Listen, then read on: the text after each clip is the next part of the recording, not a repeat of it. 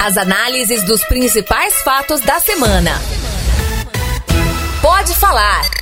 O podcast de política da Sagres 730. Olá, eu sou Cileide Alves, jornalista, co-apresentadora do Manhã Sagres e este é o Pode Falar, o primeiro podcast de política de Goiás de análise dos fatos mais importantes da semana. Hoje, na edição número 71. Aqui comigo o jornalista Rubens Salomão, apresentador do Manhã Sagres. Oi, Rubens. Oi, Sileide. Oi para todo mundo. Chegando aqui para a última edição desse ano de 2019, né? Vem que vem aí um 2020 a gente espera com muitas notícias e, claro, com a nossa presença aqui também, Sileide. Pois é, e este podcast da véspera do ano novo é especial. Rubens e eu fomos ao Palácio das Esmeraldas conversar com o governador Ronaldo Caiado, que completa nesta terça-feira, dia 31 de dezembro, um ano de governo. Em 1 de janeiro de 2019, a população goiana testemunhou uma mudança. O comando político-administrativo do governo mudou de mãos depois de 20 anos de poder sob a liderança do ex-governador Marconi Perillo. O povo goiano resolveu reagir. O povo goiano espontaneamente saiu numa campanha pelo estado todo dizendo uma palavra só de norte a sul de leste a oeste: mudança, mudança, mudança, mudança. Era o que você ouvia e o que era vocalizado pelas pessoas mais simples do nosso estado. Pois é, esse foi o discurso de posse de Ronaldo Caiado na Assembleia Legislativa naquela terça-feira, 1 de janeiro de 2019. Caiado, aos 69 anos de idade, anunciou nesse discurso na Assembleia um projeto político com as seguintes bases: tolerância zero com a corrupção e com a criminalidade, valorização dos servidores públicos, combate às desigualdades regionais, 50% das escolas em tempo integral e resgate econômico financeiro do Estado. Passado um ano, o Pode Falar conversa com Ronaldo Caiado sobre esse primeiro ano. Confira. Governador, primeiro, muito obrigado por nos receber aqui, a equipe da Sagres, né, para esse podcast Pode Falar, edição 71, com a participação aqui exclusiva do senhor com a Sagres, comigo, com a Cileide. Muito obrigado pelo, pela recepção aqui no Palácio. Olha, vocês sabem que eu sempre tive um espaço aberto na Sagres em todos os momentos para que a gente pudesse debater as matérias mais polêmicas, como também discutir assuntos eh, importantes para o Estado. E é uma honra enorme recebê-los aqui, Solomão e Cileide, aqui, para que a gente possa fazer também uma análise do que foi um ano de 2019 mas também as projeções para os anos futuros. Eu, eu vejo como sendo uma, uma oportunidade ímpar em tê-los aqui no Palácio das Esmeraldas. E fiz questão de ser aqui porque, você sabe, uma sala assim mais intimista mesmo, na verdade, vai sempre esse jardim maravilhoso aqui ao lado e ao mesmo tempo diferente daquela sala lá do décimo andar que você não tem nem noção do que é dia nem do que é noite ali, na verdade. Então eu adoro esse local e como tal fiz questão de recebê-los aqui. O, o, local é mais intimista, governador, e nós, em boa parte das perguntas, vamos buscar também uma impressão do senhor. Né? Em um ano de governo, minha primeira pergunta, passado um ano, qual foi o pior dia desse ano do senhor como governador? Bom, o pior dia de todos é o momento em que você tem pela frente, na primeira hora que você recebe o governo, a notícia que vai se fechar o materno infantil. Eu, como médico cirurgião que sou, depois que o Hugo também está prestes a fechar.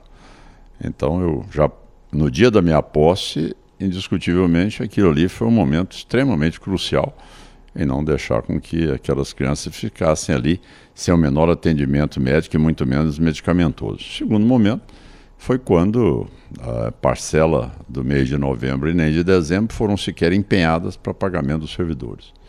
Então você vê, são duas situações. Uma, onde hospitais eram fechados. Outra, o momento onde os servidores uh, tiveram um Natal e um Ano Novo sem a menor perspectiva de receber eu chegava ao governo com 11 milhões em caixa e uma dívida só de salário de 1 bilhão 680 milhões de salários. Então, foram dois é, momentos assim é, significativos e daí para frente, é, cada vez mais trabalhando para superar essas dificuldades e planejar também outras áreas que foram relevantes, mas que, como você perguntou, de impacto imediato, indiscutivelmente essas duas. E, e qual foi a decisão mais difícil de se tomar, governador?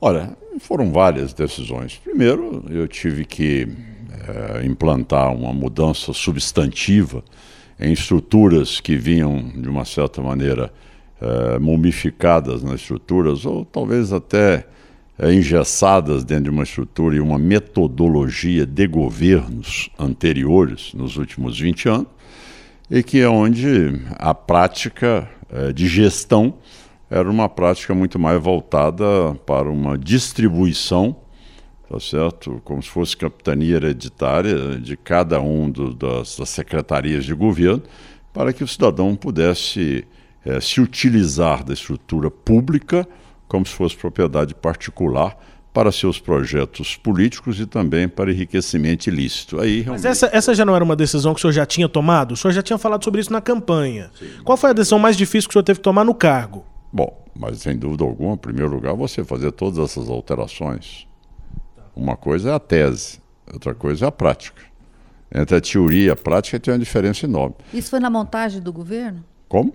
Essa, essa decisão difícil de tomar foi na montagem da equipe do governo? Dúvida, na montagem da equipe do governo. Porque é muito comum você ouvir de um político que antes das eleições já falou tudo. Mas quando ele assume, ele teve a coragem de enfrentar todos os cartéis, todas as estruturas que estavam consolidadas dentro do, do governo, a estrutura do Detran, a estrutura da, da, da antiga GETOP, a estrutura do Ministério, da Secretaria do Meio Ambiente, a estrutura da Saniago, a estrutura dentro da Secretaria de Segurança Pública, enfim, cada local que você puxava, tá certo? Você sabia era feudo de quem aquilo ali. E, e insurgir contra tudo aquilo realmente foi uma tarefa é, difícil tá certo? Para poder explicar ao cidadão goiano que eu não tinha nenhuma posição contrária a A ou a B por serem goianos, mas eu precisava de ter pessoas que fossem tecnicamente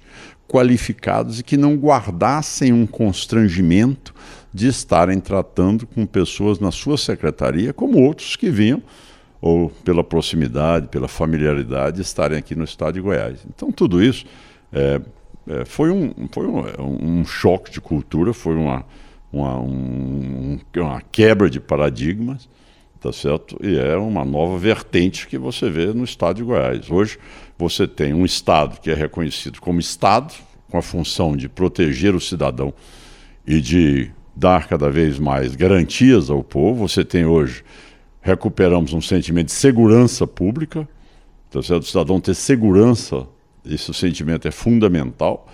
Tem-se o sentimento da pessoa também em saber que hoje existe um combate real à corrupção, existe uma transparência no gasto público.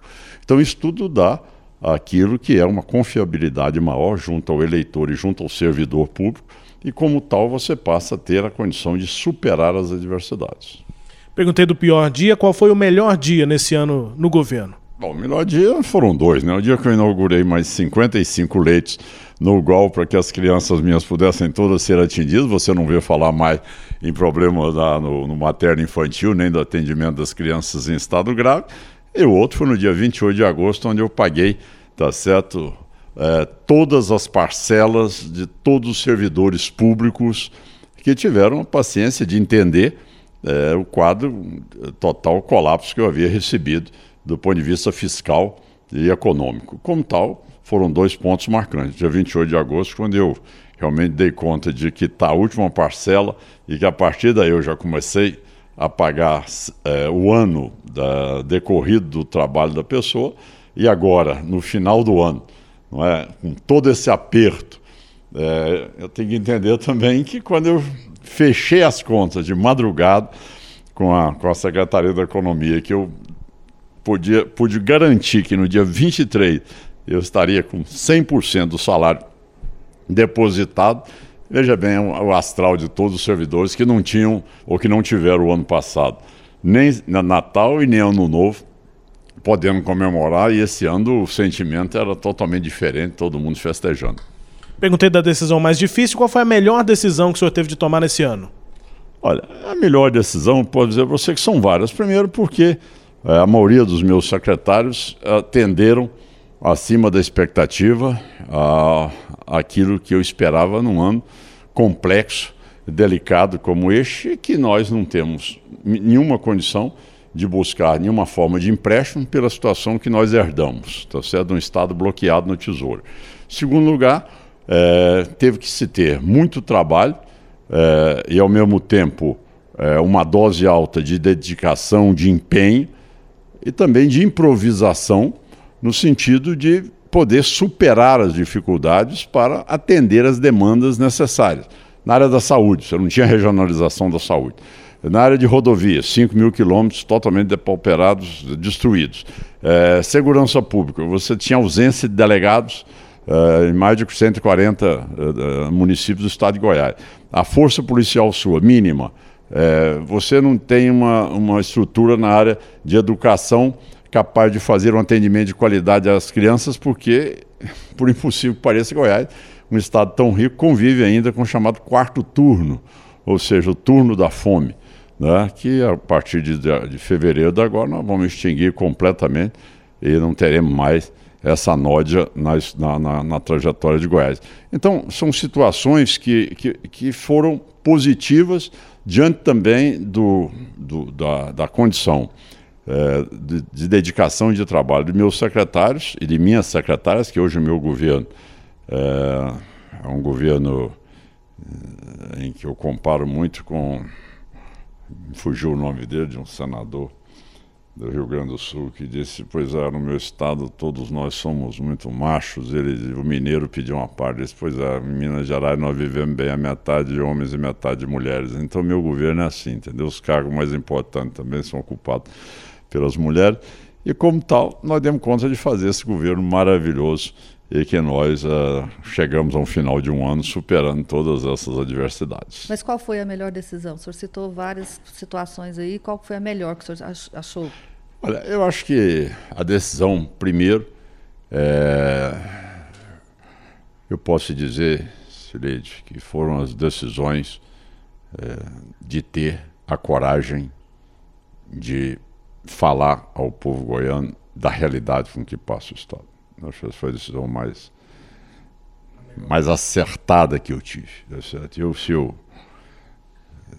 se você me perguntasse é, qual era o que, que é que eu tenho a dizer nesse momento, é cada vez mais se comprometer com o povo goiano em dizer só e apenas a verdade, custe o que custar.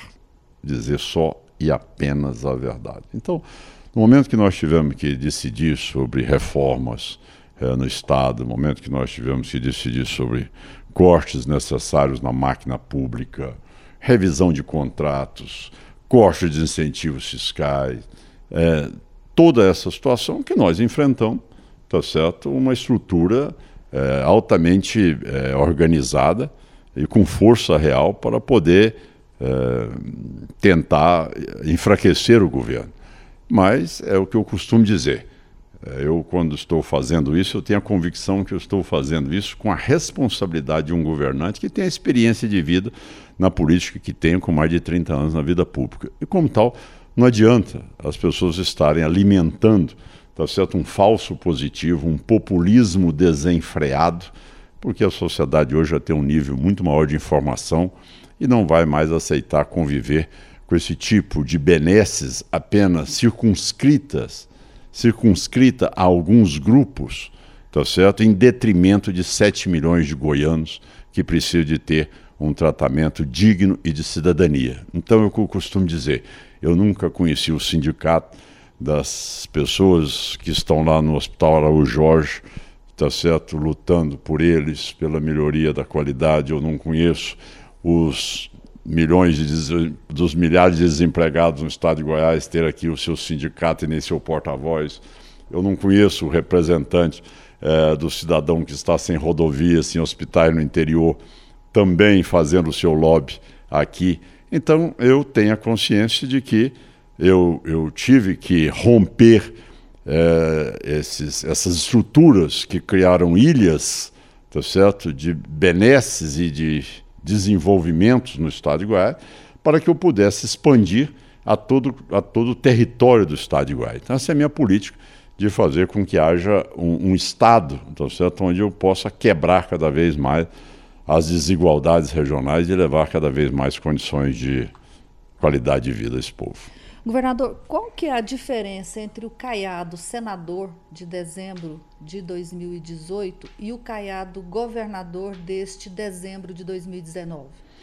Olha, primeiro, você sabe que o cargo, ó, a primeira coisa, vem de uma experiência longa no legislativo, do qual tenho orgulho enorme. Ah, eu adoro o legislativo.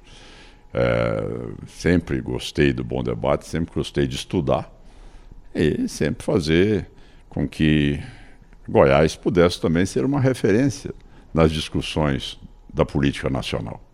Isso me, me orgulha muito porque eu nunca desonrei o voto do goiano. Eu sempre fiz política com espírito público e com muita coragem para defender os princípios que eu acredito neles. Como governador do estado, eu tenho uma outra função, uma função de executivo, que muitas pessoas diriam: olha, é, mas você sabe, o Caiado, quem sabe, ele está modelado muito mais para poder ser legislador, como se as pessoas tivessem a capacidade de antever o que pode acontecer na vida dos outros.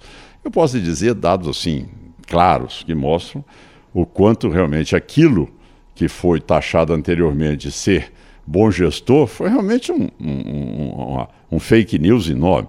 Porque, na verdade, você vê, eu dou um dado simples: é 746 milhões de reais déficit na, na saúde no ano que eu recebi. Mais 1 bilhão 680 na folha de pagamento. Mais transporte escolar, mais repasse para os prefeitos.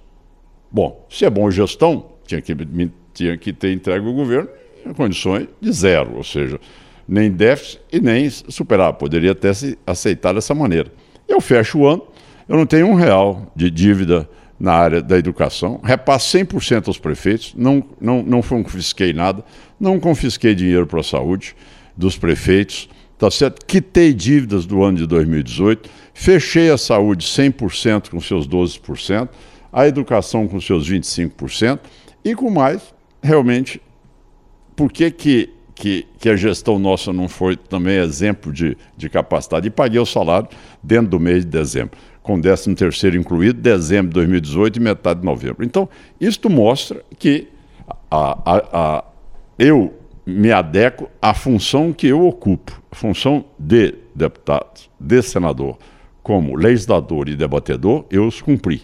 A minha função agora como gestor, eu estou também cumprindo a risca dentro de um modelo de gestão qualificada e meus secretários, tá certo? São secretários que foram escolhidos pelo grau de competência e conhecimento em cada uma das suas secretarias. Então, isso é que muda também a visão dos resultados do Estado. Governador, é, em 2018 o senhor chegou a, ao governo, né, com o resultado da eleição, com apoio de prefeitos do MDB e também é, pequenos partidos, além de alguns apoios que o senhor tinha fora disso. Hoje, os prefeitos do MDB não estão no governo e o senhor governa com Lissauer Vieira, Lúcia Vânia, Alexandre Baldi, entre outros. Qual que é o grupo de Ronaldo Caiado? Bom, primeiro, meu grupo são 7 milhões de goianos. Né? Sempre deixei muito claro isso. Essa tese de que é, o grupo, para governar, tem que ser o cidadão que tem espírito público e compromisso com a ética e boa gestão. Esse é que é meu compromisso. Tá? Não tem essa tese de que as pessoas são apenas amigos do governador e, como tal, merecem tudo. Não, eu sou extremamente, é, como, como, como governante, eu sou é, extremamente criterioso. Eu não confundo amizade com a minha função de governador de Estado. A minha posição tem que ser de imparcialidade e de cobrança de resultados para a população. Os prefeitos que são do PMDB que me apoiaram, todos estão muito bem, tá certo, é, em, suas, em seus municípios, com a bela gestão, porque eles são gestores é, competentes e muitas vezes eu me aconselho com eles. Em primeiro lugar. Segundo lugar, é, isto aí é, nunca me foi cobrado de ter que ocupar cargo em governo. Eles me deram total liberdade para eu compor o meu secretariado. Isso eu tive, tanto de deputados federais quanto de deputados estaduais. Agora, como chegar a esse entendimento na Assembleia Legislativa e também poder, em apenas um ano, que eu não tinha maioria, e eu sou um homem que vem de uma experiência na vida pública de seis mandatos no Congresso Nacional. E se leite, é, as pessoas têm que manter a sua característica, dar o rumo que desejam. Agora, não se governa sem Assembleia Legislativa, não se governa sem Congresso Nacional. Então seria um erro primário da minha parte, eu que sou um homem formado dentro do, dentro do, do Legislativo, imaginar que você constrói um governo, uma base de sustentação, tá certo? com mudanças substantivas na legislação, tá certo? para poder você adequar o Estado a uma nova realidade fiscal de um colapso total que nós é, recebemos do Estado, sem que eu construísse uma base. E a base está construída. Ninguém acreditava que eu pudesse chegar a um final de ano com reforma é, tão substantivas e também com a PEC da Previdência, como nós aprovamos no último sábado, às duas horas da tarde. Então, isto é construir uma base política. E nós construímos essa base política. E essas pessoas, não existe nenhum divórcio entre os prefeitos que me apoiaram, que infelizmente só foram 14, e que, no entanto, eu sou o único governador que, desde o primeiro dia, eu repasso a todos em condições igualitárias, o dinheiro da saúde, do transporte escolar, da merenda, tudo aquilo que eles têm direito, eles recebem do Ronaldo Caiado, ainda pagando dívidas é, de que o governador deles anteriormente deixou. Então, eu faço uma gestão republicana, transparente, tá certo? isonômica do ponto de vista daquilo que é prerrogativa dos prefeitos, mas ao mesmo tempo tendo a condição de que aqueles que me apoiaram possam ter a honra de poder dizer que o governo mostrou sinais para uh, mudar o estado de Goiás. Houve deputados que, nesses projetos que o senhor citou, votaram contra e eram da base. O senhor considera que os 26 que votaram a favor são a base? O senhor está, como se tem divulgado, priorizando uma base sólida com, a, com deputados com os quais o senhor pode contar e não necessariamente com esses que votaram contra? Então, não é questão de eu votar a favor ou votar contra. Isso é uma prerrogativa que tem cada um, deputado. Agora, governo, ele precisa de ter, tá certo? Votos necessários para fazer mudanças que sejam necessárias em momentos delicados. Certo? Como é que você vai sair da crise que você está? Ah, mas o governo arrecadou um pouco mais. Só que ninguém contabiliza os 3 bilhões e 400 milhões que nós recebemos de dívidas.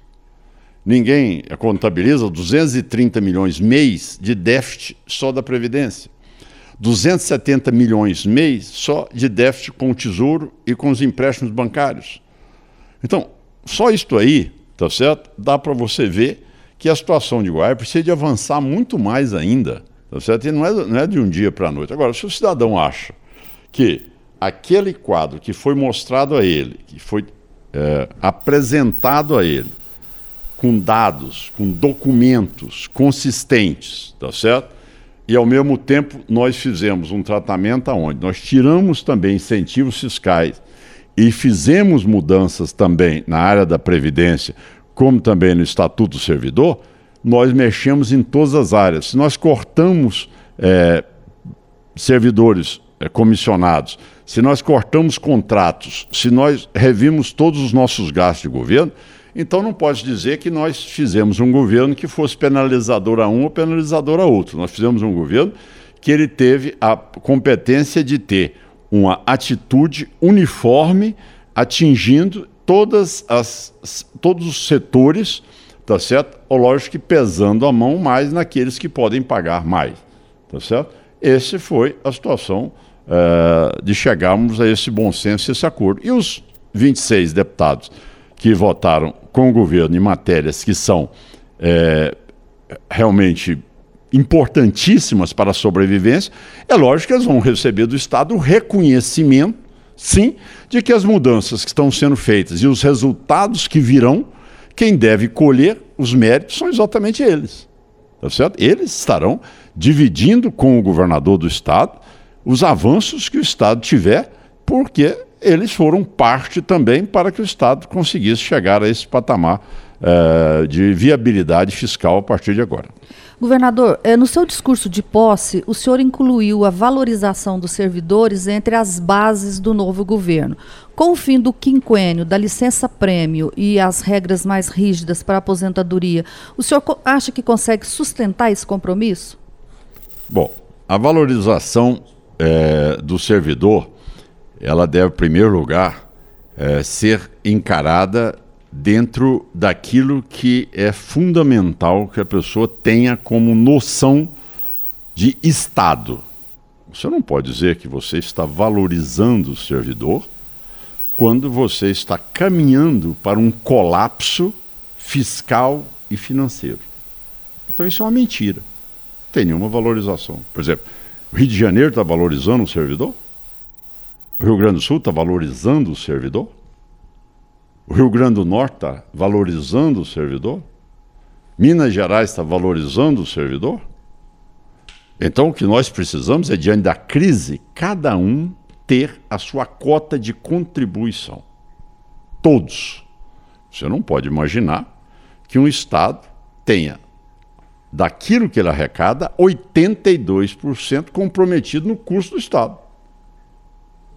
Então, eu não estou, hora nenhuma, valorizando esse cidadão. Porque se eu continuar com essa demagogia, o que vai acontecer é o cidadão não vai receber nem a aposentadoria nem o salário. E daí? Qual é a valorização que tem hoje o servidor público do Rio de Janeiro, de, Minas Gerais, do Rio Grande do Sul e do Rio Grande do Norte? Zero. Eles estão sem receber. Qual é a valorização que teve o cidadão no mês de novembro e dezembro, tá certo, do estado de Goiás, do gestão anterior? Qual? Então, essas coisas, a gente precisa ser bem objetivos, nós precisamos ser bem claros. O que é que é? O que é que é a realidade? A realidade é ser enganada por um período? Então, quer dizer, eu lhe prometo um banquete um dia, desde que você se comprometa a ficar 60 dias sem se alimentar. É isso? Não. Eu acho que o cidadão quer que tenha um governo que seja responsável, tenha a coragem de assumir, as posições e a partir daí diga a ele: olha, aquilo que você recebe eu vou poder lhe pagar. Tudo bem. Isso é respeitar o cidadão.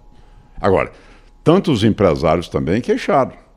Agora, o que eu lhe pergunto: onde é que estão os pacientes do Araújo Jorge, do Hugo, do Gol, tá certo? Os desempregados, onde é que eles estão nisso? O Estado simplesmente vira as costas. Não, eu vou gastar 100%, 82% com servidores. Então eu gasto aqui mais 17% com juro, mais precatório, pronto, acabou. O que o Estado arrecada, paga os servidores, apaga as taxas de juros, pronto, finalizou. Concluiu-se o Estado. O Estado é um, uma, uma estrutura criada para se auto-beneficiar. E o povo para trabalhar para ele não ter direito a nada. Então acho que a gente tem que ter a coragem de enfrentar isso. E essa, e essa coragem foi enfrentada por mim e pelos meus 26 deputados federais, que mostraram mais, deputados estaduais, desculpa, que mostraram mais do que nunca que graças a essas pessoas eles vão ter direito ao salário dele garantido. Agora, você, por exemplo, eu disse o que, que eu disse na campanha? Eu vou valorizar. Eu disse o que? Eu copiarei toda a legislação federal. Algum desses pontos levantados por você existe na legislação federal? Não, não existe. Então, então, então, se não existe, tá certo? Essas, essas jabuticabas eu não sou obrigado a, a, a mantê-las. Eu tenho que manter aquilo que eu disse. Aquilo que é realmente o que a legislação federal se propôs a fazer, eu é, reproduzirei 100% no Estado de Goiás.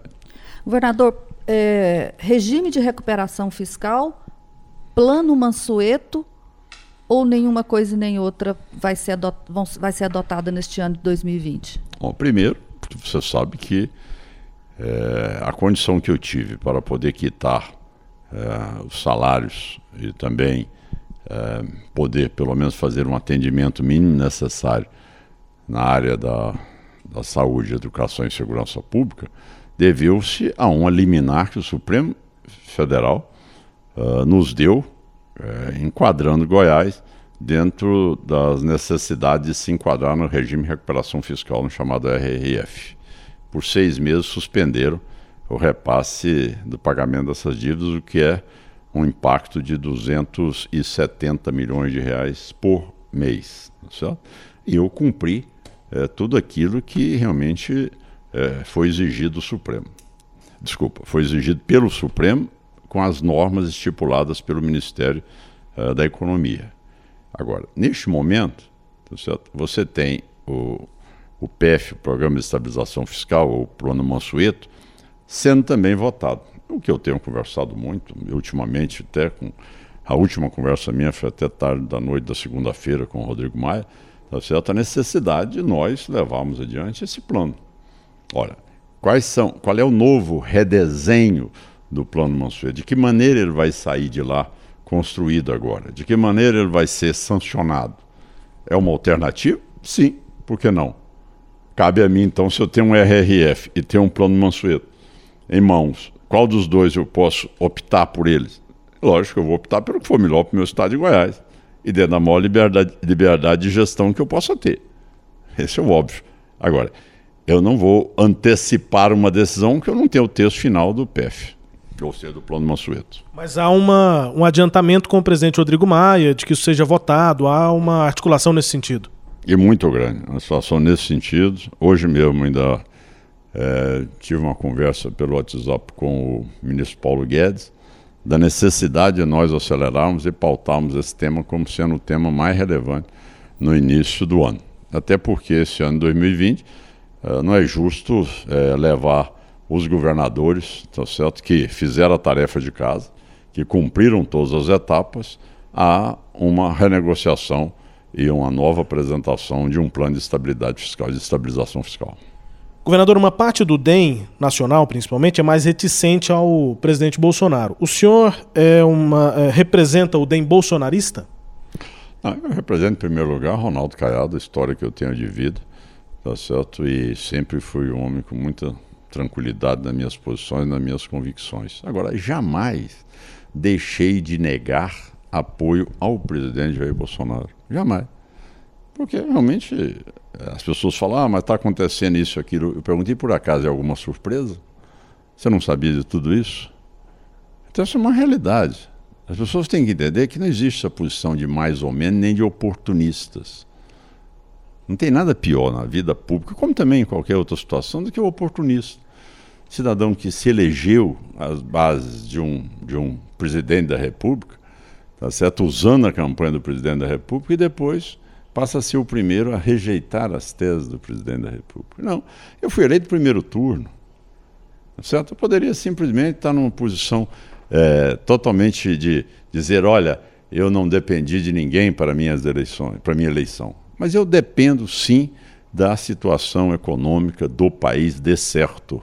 E neste momento as minhas posições não são aqui, são dentro das convenções do partido eu tenho a coragem de assumir essa posição e dizer: se o partido tem o ministro da Casa Civil, a ministra da Agricultura, o ministro da Saúde dentro dos quadros do governo federal, eu lhe pergunto: por que não o partido estar dentro do governo com base de sustentação?